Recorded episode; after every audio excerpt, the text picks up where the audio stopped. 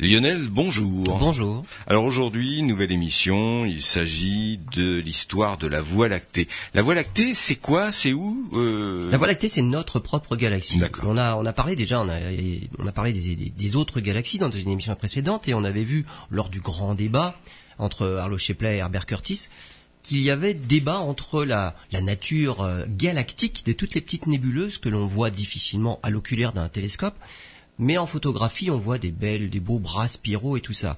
Et on avait vu que finalement, bah, la conclusion de ce fameux grand débat, c'était que il existe des milliards de galaxies comme la nôtre. Pour les autres, on les voit de loin, on les voit de dessus, on les voit par la tranche, en tout cas on voit leur structure. C'est un avantage. On peut voir, on peut après échafauder l'évolution et la nature de tous ces objets-là. Mais pour la nôtre, on vit dedans. Comment, comment déterminer sa structure, c'est pas évident. On est carrément dedans. On la voit par la tranche, cette bande blanche qu'on voit dans le ciel, ce qu'on appelle la Voie lactée. Qui est magnifique. C'est justement la tranche de notre galaxie. Là où elle est le plus brillante, dans la constellation du Sagittaire, qu'on voit mieux en, été, eh bien c'est le centre de notre galaxie. Donc c'est un peu plus brillant parce que c'est là qu'il y a le, le bulbe, on va dire, la partie centrale de la galaxie. Mais comment les étoiles sont-elles réparties dans notre galaxie? C'est réparti uniformément? Il y a des bras spiraux aussi? On n'en sait rien, on ne la voit pas de l'extérieur puisqu'on est à l'intérieur. C'est toute l'histoire de notre galaxie qu'on va essayer de voir. Comment on a réussi à, à finalement à commencer à la connaître? Déjà étudier la position des étoiles, et vous allez voir que on étudie maintenant le mouvement de chaque étoile, et en remontant dans le passé, on peut même étudier l'histoire de notre galaxie. Eh bien, on se retrouve dans un instant. Lionel, aujourd'hui c'est l'histoire de la Voie lactée. Vous nous disiez dans vos propos précédents qu'effectivement on connaît bien les autres euh, galaxies et la nôtre c'est plus compliqué puisqu'on est dedans. Cependant, il y a des possibilités de, de mieux la connaître. Oui, alors l'avantage aussi c'est que finalement comme on est dedans, nos instruments vont pouvoir l'étudier avec plus de précision parce que les autres, de toute façon, même la plus proche, est déjà assez lointaine. Euh, la fiche d'identité déjà de notre galaxie, ça ressemble à quoi? Alors on a un nombre d'étoiles compris entre 200 et 400 milliards d'étoiles. On ne les voit pas toutes, hein. les petites, il y a vraiment des naines rouges qu'on n'identifie pas très facilement. On voit que les plus brillantes, donc c'est pour ça qu'il y a quand même un sacré ordre de grandeur. Euh, la masse de notre galaxie est estimée maintenant à 1500 milliards de masses solaires, donc euh, il y a quand même du monde. Si c'est 400 milliards d'étoiles et 1500 milliards de masse solaire, on voit qu'il y a des, quand même beaucoup de grosses étoiles bien lourdes, beaucoup plus lourdes que le Soleil. Mais en termes de galaxie, il y a plus gros encore. Et en termes de galaxie, il y a plus gros. le diamètre de notre galaxie, c'est entre 100 000 et 120 000 années-lumière. Il y en a qui peuvent aller jusqu'à 10 fois plus gros que ça. Le Soleil n'est pas au centre, il est à 27 000 années-lumière du centre. Entre 26 000 et 28 000, on va dire 27 000 années-lumière du centre. Son âge, 13 milliards 510 millions d'années. C'est un tout petit peu plus jeune, on va dire, que l'âge de l'univers qui lui est estimé à 13 milliards 800 millions d'années. Donc elle est née à peu près 300 millions d'années après le Big Bang. Euh, les étoiles dans le ciel, alors quand on regarde les étoiles euh, finalement dans, la nuit, on n'en voit que 3000. 3000 dans, on va dire dans la partie que l'on voit depuis l'hémisphère nord, 3000 dans la partie de l'hémisphère sud. Il y a que les 6000 étoiles les plus brillantes qui ne sont visibles dans notre ciel. C'est pas beaucoup c'est pas beaucoup. 3000 sur les, on a dit entre 200 et 400 milliards d'étoiles, bah on voit pas grand chose. En plus, euh, depuis depuis les Grecs, depuis qu'on observe le ciel, ben on, met ces étoiles-là sur une sphère qu'on appelle la sphère des fixes. Bah oui, parce qu'on voit rien bouger. Et donc, si rien ne bouge, s'il y a 6000 étoiles visibles, bah pour deviner la structure, c'est quand même pas évident. Comment faire? On imagine qu'on est dans une foule, donc on est sur une place, et on a toutes les têtes à la même hauteur. On voit pas grand Comment les hein. gens sont-ils répartis sur cette place-là? Est-ce qu'ils sont uniformément répartis et chacun, on va dire, à un mètre carré autour de soi? Ou est-ce que on, voit euh, à travers la foule finalement les gens font des, queues pour euh, aller, je sais pas, à des, dans, des endroits particuliers et il y a des rangées de personnes, mais on est au même niveau qu'eux. On ne voit pas qu'il y aurait des zones de densité supérieure ou des zones de densité inférieure. Et donc tout l'enjeu, tout l'enjeu, ça va être ça comment faire pour pouvoir estimer la profondeur dans notre galaxie. Savoir quelles sont les étoiles qui sont proches, quelles sont les étoiles qui sont lointaines. Une idée fausse qui pourrait venir à l'esprit, c'est les plus brillantes sont les plus proches. C'est pas vrai, on l'a vu déjà dans d'autres émissions. Que ça ne serait vrai que si toutes les étoiles étaient identiques. Mhm. Donc si on avait comme étoile, on imagine des ampoules de 100 watts, on n'y a que des ampoules de 100 watts, il y a un seul modèle d'ampoule qui existe, alors on pourrait avoir cette conclusion-là. Les plus brillantes sont les plus proches puisqu'elles sont toutes identiques. Mais ce n'est pas le cas. Il y a des étoiles très brillantes, des étoiles massives qui brillent beaucoup plus que le Soleil. Il y a des étoiles bah, très très peu brillantes parce qu'elles sont très peu massives. Et finalement, bah, on ne peut pas savoir si une étoile est brillante dans le ciel parce que c'est une étoile puissante ou parce que c'est une petite étoile mais qui est proche. Et donc, toute la difficulté va venir de, de ce problème-là, c'est comment estimer cette chose-là. La première, première chose que l'on va faire, c'est la parallaxe. La parallaxe, c'est étudier la distance d'un objet depuis deux points de vue différents. Alors quand je dis deux points de vue, on habite sur la Terre, euh, on va pas faire grand-chose. Sauf que la Terre se déplace autour du Soleil. On s'en est déjà servi pour connaître la distance de la Terre au Soleil. Absolument. C'est ça. Hein absolument. La, la, distance de la Terre à Mars. Eh bien, je vous écoute la bien. Hein. Terre, voilà, absolument. La parallaxe, c'est quand même une façon de faire très précise. Et d'ailleurs, jusqu'à pendant des siècles, les astronomes disaient les étoiles ne sont pas sur la sphère des fixes, mais on ne peut pas le voir. Hmm. Parce que la parallaxe est trop petite. La parallaxe, c'est un angle. C'est-à-dire que vous prenez une, une photo du ciel à un moment donné, par exemple au mois de mars. Vous attendez six mois et vous reprenez la même photo du ciel au mois de septembre. La Terre a fait un demi-tour sur son orbite. Elle a fait la moitié de, du parcours. Ça veut dire que si elle se trouvait à un endroit donné au mois de mars, elle se trouve 300 millions de kilomètres de l'autre côté au mois de septembre. Ça fait une base qui se va servir justement à faire la parallaxe de 300 millions de kilomètres. Et à partir de ces deux points de vue différents, c'est comme nos deux yeux sur la figure, finalement, on voit les objets depuis deux points de vue puisqu'on a deux yeux. On arrive à retracer la profondeur grâce à ça. Jusqu'à, il n'y a pas très très très longtemps, justement, cet angle-là, et les étoiles étaient tellement loin que on se disait, mais on n'a même pas encore, la base n'est pas encore assez grande pour mettre en évidence le moindre petit déplacement des étoiles dû à la parallaxe. Donc il a fallu que les instruments finalement évoluent et avec la précision et la résolution des instruments, eh ben cette distance de 300 millions de kilomètres entre nos deux points de vue, mais depuis la Terre, eh ben on a commencé à voir la profondeur dans l'espace. Eh bien, on voit ça dans quelques instants. Voilà, Lionel, euh, il y a quelques instants, vous nous parliez de l'observation de la Voie lactée, et on parlait de la parallaxe, vous avez expliqué ce que c'est. Ça permet de calculer les distances d'un objet à un autre, euh, de la Terre au Soleil par exemple, et puis là, euh, évidemment, de la position par rapport de la, de la Terre par rapport à la Voie lactée. Alors, ça permet de connaître la profondeur, c'est-à-dire eh bien, on a commencé à envoyer des télescopes. Alors, le, premier arpenteur, on va dire, du, du, du, ciel, ça a été Hipparcos. Hipparcos, en 1989, il a permis de, de mesurer la position précise de 100 000 étoiles avec une précision d'une milliseconde d'arc. Alors, la seconde d'arc, on va dire, c'est un, une unité de mesure, hein, c'est chez les degrés. Prenez un rapporteur, il est gradué en degrés. Ça va de 0 à 180 degrés. Chaque graduation, c'est un degré. Vous divisez par 3600, vous avez une seconde. Une seconde d'angle, on appelle ça une seconde d'arc. Là, on a une milliseconde d'angle. Ça veut dire que ce tout petit angle projeté sur la Lune ferait un détail de 2 mètres sur la Lune. Voilà la précision d'Hipparcos. Avec une telle acuité visuelle, Hipparcos a pu mesurer à 6 mois d'intervalle la position précise de des 100 000 étoiles les plus proches. Bah là, d'un seul coup, bah on a, on commence à avoir une bonne idée de l'organisation spatiale des étoiles les plus proches du Soleil. C'est comme l'exemple que vous disiez au début de cette émission. Euh, dans une foule, on va voir la foule proche. On va pouvoir la définir sa distance, comment elle est, elle est positionnée. Après, il faut voir au-delà. Exactement. En fait, avec ces, ces, deux yeux écartés de, on va dire, d'une dizaine de centimètres, on peut évaluer facilement la, la position des personnes qui ne sont pas très éloignées. Par contre, des personnes qui seraient éloignées de 300 ou 400 mètres, euh, là, on commencera à avoir du mal à savoir qui est plus près que l'autre. Entre 300 et 400 mètres. Alors qu'entre 2 et 3 mètres, là, je suis sûr que vous êtes capable de dire, cette personne-là est plus proche de moi, l'autre est plus éloigné. Hipparcos, c'était ça. Les 100 000 étoiles les plus proches, il a réussi. Il a fallu attendre Gaïa. Alors Gaïa, c'est un, on va dire, c'est autre chose. Quoi. On, a, on a franchi un cap. Gaïa, c'est un, un, satellite de l'Agence spatiale européenne. Le 19 décembre 2013, il a été lancé. Et Gaïa, il, il, a donné plusieurs, on appelle ça des releases, donc des, on va dire des catalogues. Il a donné plusieurs catalogues à plusieurs années. Et sa précision à lui, c'est pas une milliseconde d'arc, c'est une demi microseconde d'arc. Donc là, c'est carrément autre chose. Non, c'est une demi-milliseconde d'arc quand même, faut pas exagérer. Euh, donc la précision sur la Lune, c'est beaucoup mieux. Et là, on a eu la magnitude et la position de plus d'un milliard d'étoiles. Alors là, du coup, c'est nettement plus intéressant.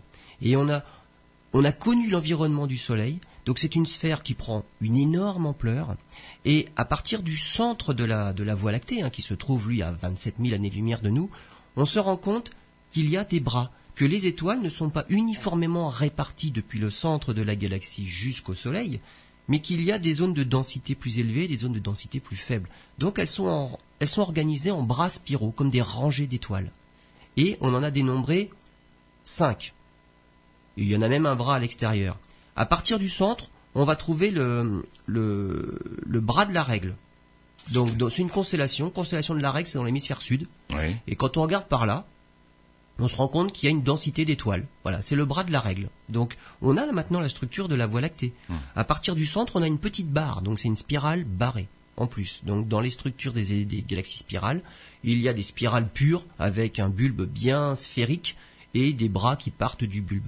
Et il y a des galaxies spirales qui ont une barre plus ou moins marquée notre galaxie à nous tu fait partie de la famille des spirales barrées. Donc il y a une barre rectiligne qui traverse ce bulbe central et de chaque extrémité de la barre partent les bras spiraux.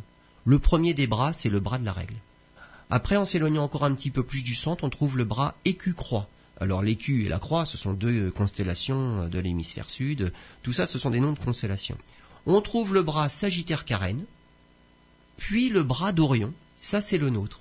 Le Soleil se trouve dans le bras d'Orion. D'accord. Et à l'extérieur du système solaire, on a encore euh, ce qu'on appelle le bras extérieur. Euh, donc voilà.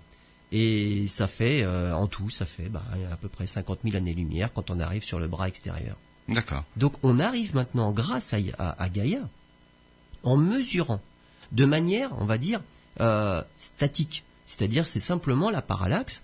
On prend une image, je rappelle, au mois de mars et une image au mois de septembre avec ces 300 millions de kilomètres qui servent de base pour mesurer ces petits angles-là, l'acuité visuelle de Gaïa a permis d'aller très très loin dans notre galaxie. Il réussit à avoir eh ben, un déplacement. Alors un déplacement induit, on va dire. C'est simplement la, rotation de la Terre autour du Soleil qui fait que on a l'impression que les étoiles se déplacent dans le ciel. Mais ça permet d'avoir une, image, mais, mais c'est ça qui donne la, 3D, c'est ça qui donne la profondeur. Hmm. Alors attention parce que en plus de cela, on va dire que ce mouvement-là, il peut être aussi perturbé par les mouvements propres des mmh, étoiles. C'est-à-dire que le Soleil, il tourne dans la galaxie. La galaxie tourne sur elle-même. Et donc ces étoiles-là ont un mouvement propre. Il y a des étoiles qui tournent, qui se déplacent plus vite que d'autres. Donc il y a des étoiles qui ont un mouvement propre élevé. Il y en a d'autres qui ont un mouvement propre assez faible. Donc il faut aussi s'affranchir des mouvements propres quand on veut mesurer la parallaxe. Mais en tout cas, avec, euh, avec Gaïa, on a franchi une étape et d'un seul coup on connaît notre environnement proche. Voilà, un outil assez extraordinaire. Dans quelques instants on se retrouve, vous allez nous parler alors d'un sujet plus que passionnant et plus que surprenant, la génétique des étoiles. Lionel, on a parlé de la parallaxe, vous nous avez parlé de la parallaxe, vous nous avez parlé de la position euh, de notre système solaire dans la Voie lactée. Euh, euh, maintenant, un sujet, alors là, qui, on en a parlé en micro, qui est plus que surprenant, c'est la génétique des étoiles pour, pour mieux identifier, pour mieux connaître la Voie lactée. Eh bien là, on, peut, on va pouvoir entrer de plein pied dans l'histoire de notre galaxie, c'est-à-dire savoir avec qui elle est apparentée, les étoiles qui s'y trouvent sont-elles toutes issues de notre galaxie ou viennent-elles d'ailleurs? C'est-à-dire quand on vient du même endroit, on a une signature comme les êtres humains Absolument, c'est notre code génétique, et on peut faire des liens de parenté entre des personnes en étudiant leur code génétique. Hmm. Il y a quand même des, choses communes, des bases communes euh, dans, dans, les personnes de la même famille, et puis des personnes de familles différentes n'ont rien en commun. On peut faire pareil avec les étoiles. Alors d'où vient cette génétique des étoiles? C'est simplement l'analyse spectrale qui va nous donner euh, la composition chimique des étoiles. Dans une galaxie, ce qu'il faut voir, c'est que il y a des étoiles petites, on l'a dit, il y a des étoiles très grosses. Toutes les étoiles font la même chose, mm. à différentes vitesses et jusqu'à différentes étapes en fonction de la masse. C'est-à-dire que n'importe quelle étoile, dès qu'elle s'allume, va fusionner de l'hydrogène en hélium. Et ça, ça va durer la plus grande partie de son histoire. Une fois qu'elle est arrivée à la fin de la fusion de l'hélium, pour les étoiles les plus petites, bah ça va s'arrêter là. Leur vie s'arrêtera là. Mais en tout cas, ça aura pris du temps. Des milliards, des milliards, des milliards d'années. Le Soleil en est à 5 milliards d'années. Il va transformer cet hydrogène en hélium pendant 10 milliards d'années. Après, il va passer une autre phase. Il y a des étoiles plus petites que lui, qui, on va dire, ont réglé leur thermostat beaucoup plus lentement, parce qu'elles sont moins chaudes. Donc ça va moins vite. Elles, elles sont peut-être plus petites, elles ont peut-être moins de réserves d'hydrogène, mais la transformation de l'hydrogène en hélium peut durer des centaines de milliards d'années. Donc, leur vie est énorme. Ce qui veut dire, euh, parenthèse, s'il y a une planète en zone habitable autour d'une de, ces étoiles, ça peut se développer sur. Euh, ça peut durer un moment. Ça peut durer un ah bah, moment. absolument, absolument. Le Soleil, lui, quand il aura fini de, fusionner son hydrogène en hélium, fusionnera son hélium en carbone. Mais le carbone, mais le Soleil est une étoile qui n'est pas très très grosse. En gros, il s'arrêtera là. Une étoile plus grosse transformera elle son carbone en oxygène, et une étoile plus grosse ira peut-être jusqu'au silicium, et une très grosse du silicium ira jusqu'au fer. Et là, ça s'arrêtera de toute façon. Avec le fer, on arrive à la fin de vie de toutes les étoiles, on ne peut pas faire mieux. Et les étoiles qui vont jusqu'au fer, après, elles se transforment en supernova, et à partir de là, dans l'explosion, elles fusionnent d'autres éléments chimiques. Tout ce qu'il y ait au-delà du fer dans le tableau périodique des éléments de Mendeleïev. Par exemple, l'uranium. Si on trouve de l'uranium sur Terre, si on trouve du fer sur Terre, on a des mines d'uranium, des mines de fer. C'est pas le Soleil qui l'a fabriqué tout ça. Ça veut dire que ça se trouvait là, dans notre nuage de gaz et de poussière sur lequel on s'est formé, ça se trouvait là déjà avant. Hmm. Parce qu'il y a d'autres étoiles qui ont fini leur vie, qui ont explosé, qui ont ensemencé leur environnement. Les étoiles les plus massives, je vous ai dit que les toutes petites étoiles vivaient très très très longtemps, et elles transformaient pas grand chose, ça s'arrêtait à l'hélium. Les étoiles les plus massives qui vont jusqu'au fer, mais elles le font mais très très très vite. Elles vivent quelques millions d'années pour faire tout ça. Donc euh, elles brûlent la chandelle par le debout, ça va très vite jusqu'à la fin de leur vie, et ça enclenche d'autres générations d'étoiles. Ce que disait Hubert Reeves, nous sommes des poussières d'étoiles. Absolument. Bah, je vous ai dit, là où s'est formée la Terre, le Soleil, la Terre, en fait, dans cette nébuleuse primitive-là, ça a été ensemencé par des générations précédentes d'étoiles qui, elles, étaient arrivées en fin de vie. Et une supernova qui explose quand même un peu violemment ensemence toute sa galaxie, voire même euh, les galaxies voisines. Bon. Donc, euh, on voit qu'une galaxie va euh, faire évoluer, on va dire, sa composition chimique avec son âge. Plus il y aura d'étoiles arrivées en fin de vie, plus l'étoile sera enrichie en éléments lourds. Il suffit d'analyser la composition chimique des étoiles pour, bah, pratiquement, avoir une idée de, bah, de l'âge de la galaxie. Et toutes les étoiles auront à peu près, on va dire, euh, la même signature. C'est la signature de la galaxie. Et ben c'est comme ça qu'on va pouvoir étudier justement la signature chimique et faire de la génétique des étoiles. Avec Gaïa, on a, repéré euh, une galaxie naine euh, et on a repéré dans ce catalogue Gaïa 600 étoiles qui n'ont pas la même signature chimique que les autres étoiles de la Voie lactée. Bah, la seule conclusion qui s'impose, elles viennent d'une autre galaxie. Elles mm. Elles viennent pas de chez nous. Il y en a 600. C'est une galaxie naine que la Voie lactée a absorbée il y a 10 milliards d'années. Et cette galaxie-là a été nommée Gaïa Encelade. Encelade, pourquoi? Parce que c'est un des fils de Gaïa et d'Uranus.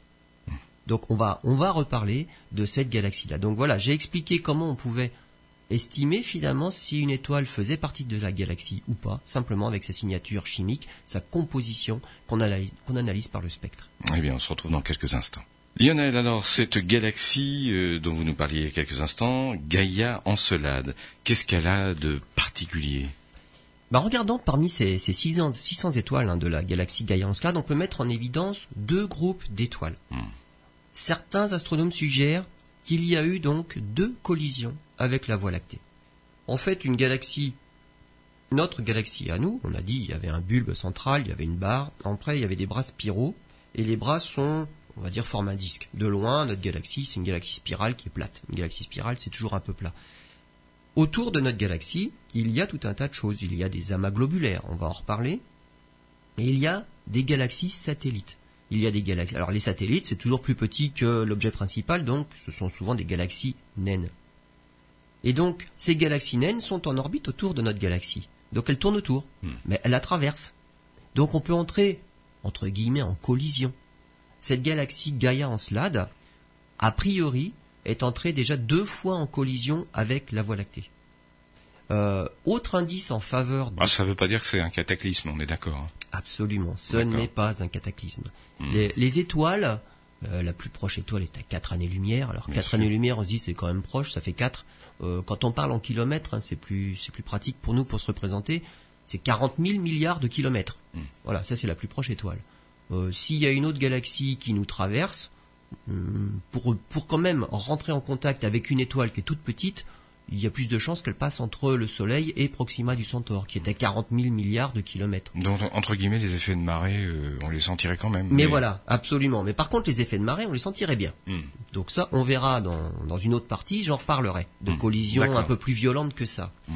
Mais donc, euh, Gaïa Encelade euh, serait, d'après certains astronomes, déjà entré en collision deux fois avec, euh, avec la Voie lactée. Et il y a un autre indice qui plaide en faveur d'une collision, c'est le taux de formation d'étoiles. Une galaxie, euh, lorsqu'elle est jeune, elle a beaucoup de matière, et c'est de la matière que se forment les étoiles.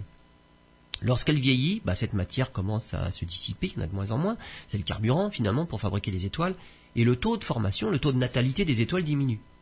Lorsqu'il y a collision entre galaxies, bah finalement, il y a un peu fusion de matière, et la plus grosse, c'est-à-dire la Voie lactée, réussit à voler un peu de matière des galaxies naines. Et donc, on, observe une flambée de naissance d'étoiles, une sorte de baby boom. Eh ben, c'est ce qu'on a observé. Il y a 10 milliards d'années, on observe une sorte de baby boom dans le taux de natalité de notre galaxie. Et ensuite, un taux de formation qui redevient faible. Donc il y a eu un pic de natalité. Et ça, ça identifie une bah, collision. Ben voilà, c'est-à-dire il y a de la matière qu'on a bien euh, récupérée quelque bien part. De... Oui, c'est ça. Et donc cette fameuse galaxie Gaia Encelade serait à l'origine de ce baby boom là. Et quand on regarde bien, euh, il y a 5 milliards d'années, il y a un autre pic de natalité pour notre galaxie. Hmm. Donc en observant les, les, taux de natalité qui montent et puis qui, qui décroissent et puis qui remontent, qui décroissent, eh ben on se rend compte que là il y a quand même des, choses. Euh, le, taux de natalité d'il y a 5 milliards d'années, celui-là, il n'est pas imputable à Gaïa Encelade. Euh, il est aussi suivi d'une nouvelle baisse, mais celui-là, on ne connaît toujours pas le, responsable. Ah, il y a, d'autres causes, en fait. Bah, c'est la même cause. Il y a eu une autre collision, mais c'est pas avec cette galaxie-là. Donc, cette galaxie-là, on est rentré dedans, on est rentré en collision il y a 10 milliards d'années. C'est cohérent avec un baby boom de natalité d'étoiles. Hmm. Il y a 5 milliards d'années, on observe dans notre galaxie un taux de natalité qui a augmenté brusquement puis qui a rediminué, mais Gaïa Encelade euh, n'est pas n'est pas la cause. Par contre, on est euh, au milieu d'un deuxième retour. Donc elle, est de retour, puisque de toute façon, elle est en orbite autour de notre galaxie, mmh. elle en fait le tour, et régulièrement, elle va passer dans le plan de la galaxie. C'est pas quand elle est au-dessus ou en dessous qu'on parle de collision une galaxie spirale, c'est un disque plat. C'est quand elle franchit justement le plan de ce disque-là qu'il y a des perturbations gravitationnelles, des effets de marée. C'est là qu'on peut justement lui piquer de la matière. Et c'est là qu'elle va perturber, et c'est là qu'on parle de collision. Lorsqu'elle est en train de voler au-dessus ou en dessous, on n'est pas en train de parler de collision. Mais c'est quand elle va traverser le plan de la galaxie, alors là, on parle de collision. En tout cas, on en a déjà identifié une. Voilà, bah dites-moi, ça bouge, c'est dynamique tout ça. Bah justement, on en parlera euh, dans quelques instants. Lionel, la Voie lactée, euh, ça bouge, ça vit. Ah, comme, un, comme un organisme, puisque vous parliez tout à l'heure euh, de la génétique des étoiles. Tout à l'heure, bah voilà, tout à l'heure on a parlé de la génétique des étoiles, mais là c'est pas trop la dynamique. On, sait simplement dire que ces étoiles-là ne font pas partie de la nôtre. Elles sont maintenant ici, c'est qu'elles y sont arrivées, mais par leurs propres moyens. On avait parlé de la galaxie, mais du côté statique, c'est-à-dire la, la position des étoiles, mais par la parallaxe. Parlons un peu de la dynamique. Euh, le 25 avril 2018, Gaia nous fournit un deuxième relevé, deuxième catalogue, et puis on a un troisième catalogue, et il y a plusieurs comme ça catalogues qui vont arriver. Avec son acuité visuelle, on a dit, il est capable de mesurer la position précise des étoiles, mais alors jusqu'à très loin dans notre galaxie. Mais d'une année sur l'autre, les étoiles ont bougé. Hmm. Si on prend des photos, non pas à six mois d'intervalle, mais chaque année à un an d'intervalle, alors là on s'affranchit du mouvement propre de la Terre dans la révolution autour du Soleil. C'est-à-dire C'est-à-dire qu'il n'y a plus de parallaxe. D'accord. faut prendre les photos toujours à la même date. Hmm. Et là, la Terre est toujours au même endroit par rapport au Soleil. Hmm. Donc on s'affranchit, on va dire, du, du mouvement dû à la parallaxe. On sait ce qu'on cherchait dans la première partie de l'émission, la parallaxe est importante. Maintenant, si on veut mesurer le mouvement propre d'une étoile, il faut retirer la parallaxe. Donc, deux façons de le faire soit on prend quand même des images à 6 mois d'intervalle et comme on connaît le mouvement de parallaxe, il suffit de le retirer de l'équation, il nous reste le mouvement propre, soit simplement on prend des photos toujours à la même date lorsque la Terre est au même endroit sur son orbite, et là on n'a pas de parallaxe et on n'a que le mouvement propre. Lorsqu'on a un mouvement propre pour les étoiles, on a un déplacement. Et qui dit déplacement dit vitesse de déplacement. Et donc on a une trajectoire. Hmm. Ça veut dire qu'avec sa super acuité visuelle, Gaïa nous fournit la trajectoire d'un nombre incalculable d'étoiles. Donc là, bah, il suffit de faire tourner les ordinateurs, et ils ont intérêt à être un peu puissants, déjà pour avoir toutes les données, et puis après pour retracer toutes les trajectoires. Et là, on peut voir la Voie lactée, mais dynamique, et non plus statique. Et donc, de quoi on se rend compte? Euh, Eh ben, c'est comme, euh, comme le dirait euh, Kadi Malan de l'université de Stockholm. Hein. Gaïa a été pour nous une boîte pleine de chocolat. Ah, carrément le gourmand. C'est ça. Euh, depuis le deuxième relevé, hein, il y a eu des centaines de publications.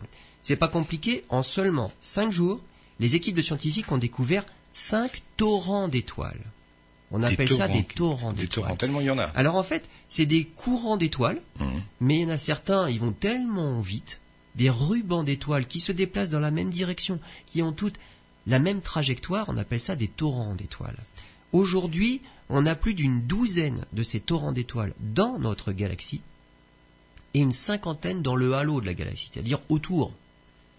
Ces torrents d'étoiles-là, maintenant on les découvre, parce qu'avant c'était des étoiles, on va dire, individuelles, on les plaçait comme ça dans l'espace, mais maintenant on voit qu'elles sont toutes groupées. C'est-à-dire qu'une étoile qui est d'un côté du ciel, une étoile qui est de l'autre côté du ciel, a priori elles n'ont rien en commun. Mais si on se rend compte qu'elles sont sur la même trajectoire, qu'elles font le tour de notre galaxie de la même façon sur la même orbite, c'est qu'en fait elles sont liées à quelque chose. Ça vient d'une ancienne galaxie qui a été complètement disloquée par la nôtre. Et en fait, cette galaxie-là, qui avant était un groupe d'étoiles, a été éparpillée en passant proche de notre Voie lactée, et ces étoiles-là sont regroupées maintenant, sont éparpillées en une sorte de courant d'étoiles. Et elles font le tour de notre galaxie, mais non pas en paquet sous la forme d'une belle galaxie, mais éparpillées sous la forme d'un ruban.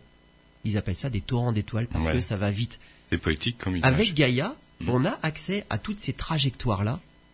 Et là, on va pouvoir remonter justement dans l'histoire de la galaxie et voir mais d'où viennent ces étoiles-là. Donc déjà, on sait les regrouper au sein de galaxies au départ.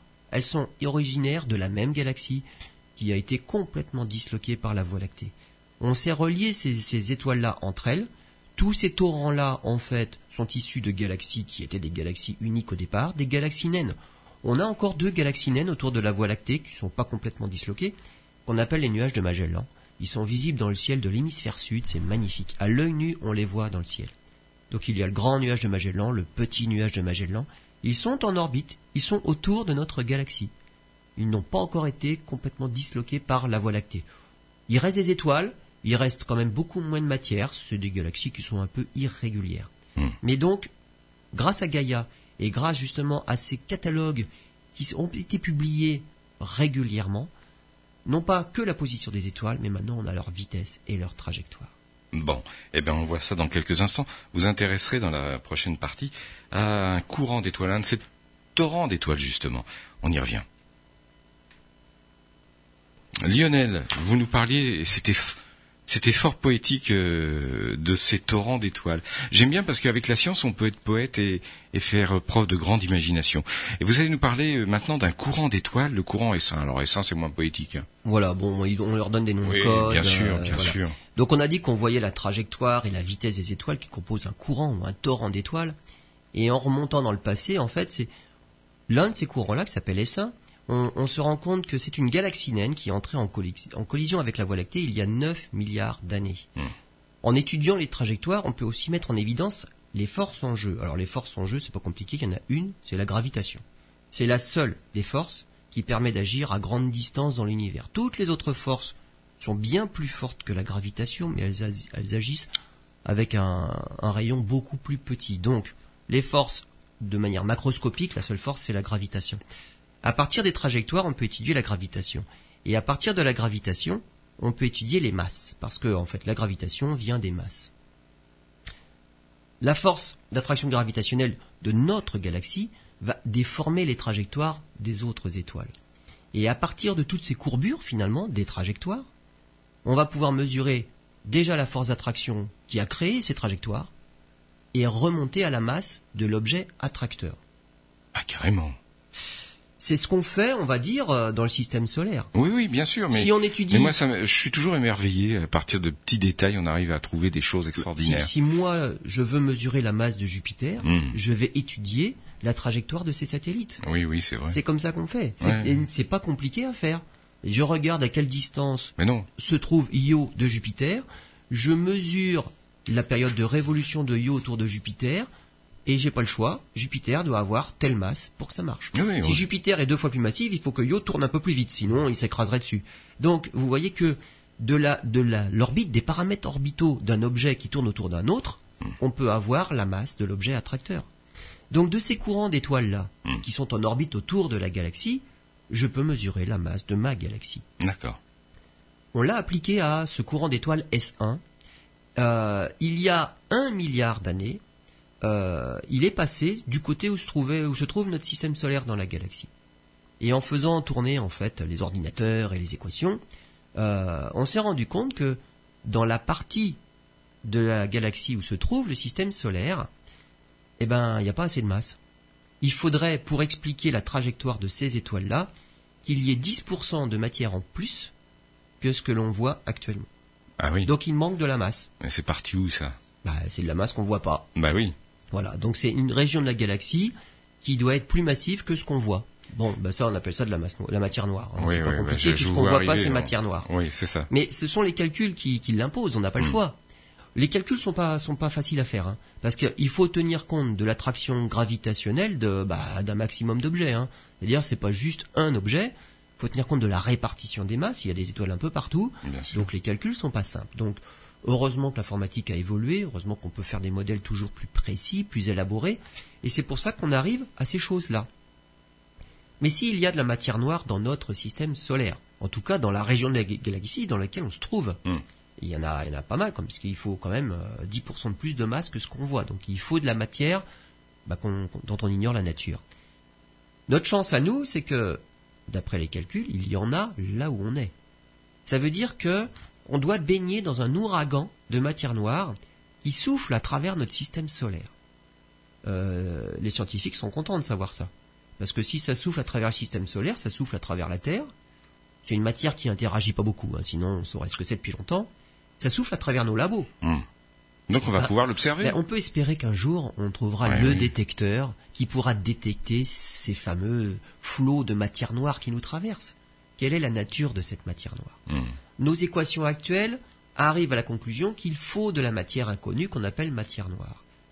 Puisqu'on est visiblement traversé par un ouragan de matière noire dans cette partie de notre galaxie, bah, on finira bien par la détecter. Ou on verra en tout cas si ça existe vraiment. Ou bien, et, c'est là que c'est intéressant, c'est que si nos détecteurs sont de plus en plus performants et qu'on détecte toujours rien, pour un scientifique c'est toujours positif ça.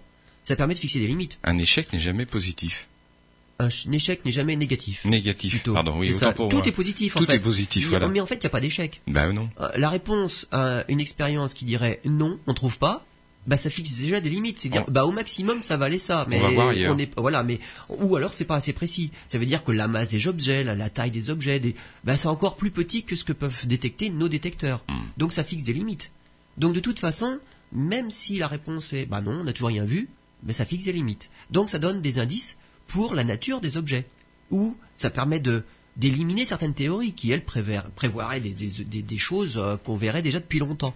Et donc bah c'est notre chance. Peut-être qu'on finira par détecter quelque chose, ou peut-être qu'on finira par conclure, bah on voit toujours rien. Peut-être qu'on va modifier quelques équations qui permettent de s'affranchir de la matière noire. Très bien, on parle d'un autre courant d'étoiles d'ici quelques instants. Lionel, euh, vous nous parliez euh, de cet ouragan de matière noire qui souffle sur notre système solaire. Alors ça, c'était dans le cadre de l'étude du courant d'étoiles. Et ça, je préfère dire, je préfère dire torrent d'étoiles. Euh, et, le torrent d'étoiles GD1, c'est celui que vous allez nous présenter maintenant. Un autre courant d'étoiles qui nous a permis de, bah, de mesurer des choses intéressantes aussi.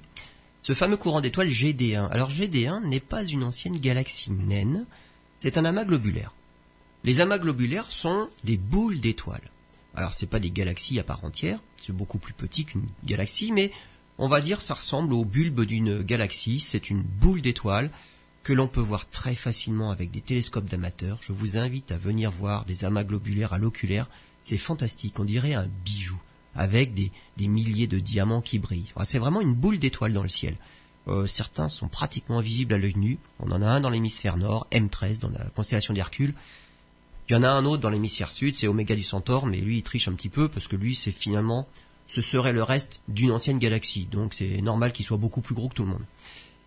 Donc les amas globulaires sont des boules d'étoiles et on les trouve là où il y avait beaucoup de matière finalement dans le passé de notre galaxie. Il peut y en avoir dans notre galaxie, dans le plan de la galaxie, et il y en a, les plus faciles à voir sont ceux qui sont dans le halo de la galaxie. Donc il y en a partout, tout autour.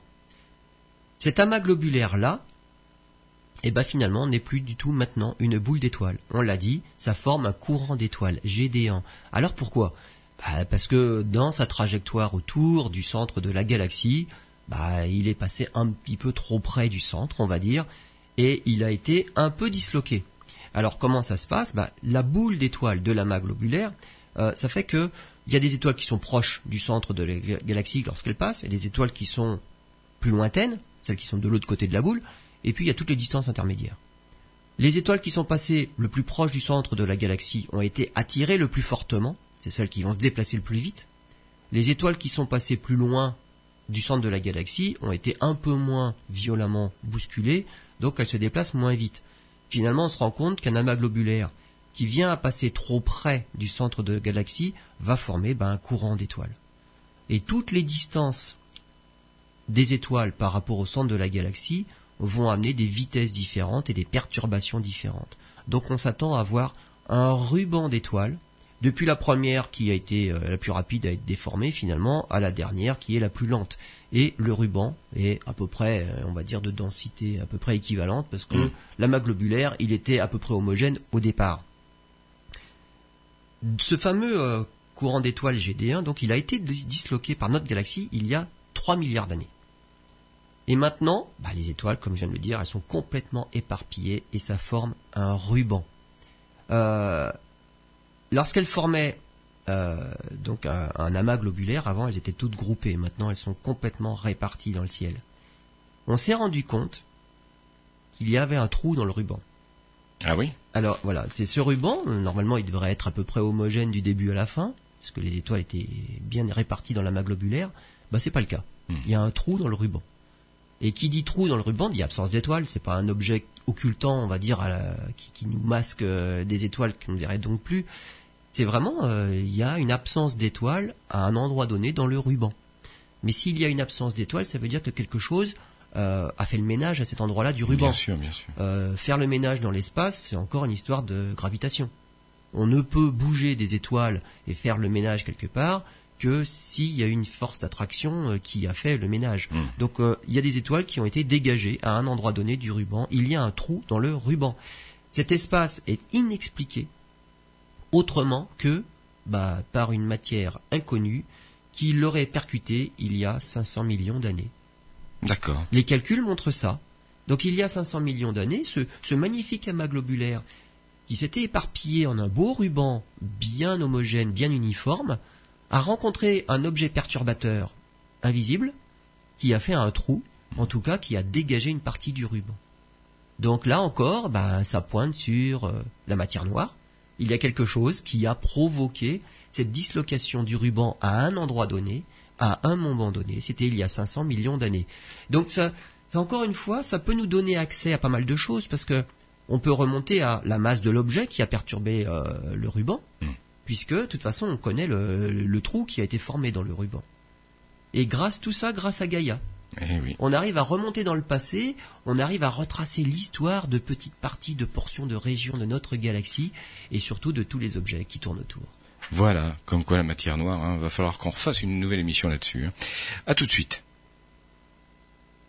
Alors, dernière partie de cette émission, euh, Lionel. Euh, vous nous avez parlé de, de courants d'étoiles, de deux courants d'étoiles. Vous avez parlé maintenant, parce que vous l'avez abordé tout au long de cette émission, euh, la galaxie naine. Et notamment, alors celle-ci, c'est la galaxie naine du Sagittaire. Du Sagittaire. Dans la constellation du Sagittaire, quand on regarde en tout cas dans cette direction-là, on se rend compte qu'il y a une galaxie qui n'est pas dans la nôtre, c'est une galaxie naine du Sagittaire. J'ai parlé déjà des deux nuages de Magellan qui sont aussi des galaxies naines, mais elles qui ne se trouvent pas dans cette constellation-là. Donc, autour de la, de la Voie lactée se trouvent pas mal de galaxies naines. Euh, on est étonné d'ailleurs qu'on n'en trouve pas tellement. Hmm. On pense qu'il pourrait y en avoir beaucoup, qu'il devrait y en avoir beaucoup plus. Ça, c'est aussi une des énigmes de la Voie lactée. On, en, les voit pas toutes, mais si elles ont toutes été un peu disloquées, elles sont pas faciles à voir. Parlons de la galaxie naine du Sagittaire. C'est une équipe d'astronomes de l'université de Barcelone menée par Teresa Antoja. Euh, elle a étudié le mouvement de 6 millions d'étoiles proches du Soleil alignées d'une manière particulière. Justement, cette manière particulière suggère qu'elle formait à l'époque, il y a quelques milliards d'années, euh, une galaxie naine, et elle est passée à travers la Voie lactée il y a 2 milliards d'années. Elle est passée à travers la Voie lactée au-delà de là où se trouve le système solaire. Donc pas dans les régions centrales, mais dans les régions extérieures. Euh, elle a à peu près survécu euh, au passage, gravitationnellement parlant, évidemment. C'est pour ça qu'on en trouve encore des bouts. Mais elle est passée, il faut dire, loin, hmm. dans les régions extérieures, donc là où la gravitation est la moins forte. Elle y est repassée il y a 800 millions d'années. Ah, c'était son, son, deuxième tour. Oui, c'est tout récent. Et là, elle est en phase de retour. Ah oui. Ah bah elle tourne autour. D'accord. Elle tourne autour et de toute façon elle va nous traverser périodiquement parce qu'elle tourne autour. Elle est sur une trajectoire de collision avec la galaxie, elle est en orbite autour, mais une orbite qui est tellement petite, on va dire, qu'elle nous traverse. Elle n'est pas au-delà de la galaxie, elle nous traverse régulièrement. Donc hmm. elle est en phase de retour. À chaque fois qu'elle traverse la Voie lactée, cette galaxie du Sagittaire se déforme toujours un peu plus. évidemment parce que elle est un peu attirée gravitationnellement, on la dépouille un petit peu, on déforme les trajectoires de 16 étoiles à elle, donc on va arriver à lui piquer des étoiles. Il y a des étoiles qui vont être éjectées. Enfin bon voilà, on la déforme à chaque fois un peu plus. Mais ils ont, elle nous déforme aussi un petit peu. Ben oui. Ah, parce que les effets de marée dont bah, on parlait. Absolument. Hmm. Il y a des effets de marée, et, euh, ce sont les forces gravitationnelles, et ça provoque comme des petites ondes, des petites ondes de gravitation, des petites vagues, comme si on lançait un caillou dans, dans un lac ça fait des petites vagues qui mmh. se propagent à partir du, de, de, l'endroit de la chute. Et eh ben ça fait pareil. À chaque fois qu'elle traverse la Voie lactée, ça fait une attraction gravitationnelle supplémentaire et quand elle s'en va, hop, il y a une différence d'attraction gravitationnelle. Donc ça provoque comme des ondes de gravitation qui se propagent dans la, dans la Voie lactée, ça fait des ondes de densité en fait. On a recherché ce genre de, de phénomène et on en a trouvé d'autres. Des ondes de densité comme ça, euh, donc c'est une conséquence qui vient toujours de la même cause, c'est une galaxie qui nous a traversé. Donc là, on observe très bien avec cette galaxie du Sagittaire, à chaque fois qu'elle passe, on voit des ondes de densité qui sont la conséquence de son passage. Maintenant, on arrive à découvrir des ondes de densité qui ne sont pas dues à cette galaxie-là, mais qui sont dues à d'autres collisions du coup. Et on recherche toujours les responsables. Bien sûr. On va avoir bientôt, alors ce oui, enfin, tout est relatif. dans un milliard d'années. Oui, on en reparlera, on fera une émission à ce moment-là. Hein. Notre voisine, la galaxie d'Andromède M31, elle est hmm. plus grande que la Voie lactée. Donc on fait partie du même groupe de galaxies, c'est l'amas local. Hmm. On est on est pas mal de galaxies, on est quand même dans la partie parmi les plus grosses. Mais en tout cas, la, voie, la, galaxie d'Andromède se dirige droit sur nous. Et elle va finir par entrer en collision oui, avec tout est relatif, notre galaxie. Tout est relatif. Alors là, on parlait des ondes de densité d'une petite galaxie naine comme la galaxie euh, du Sagittaire.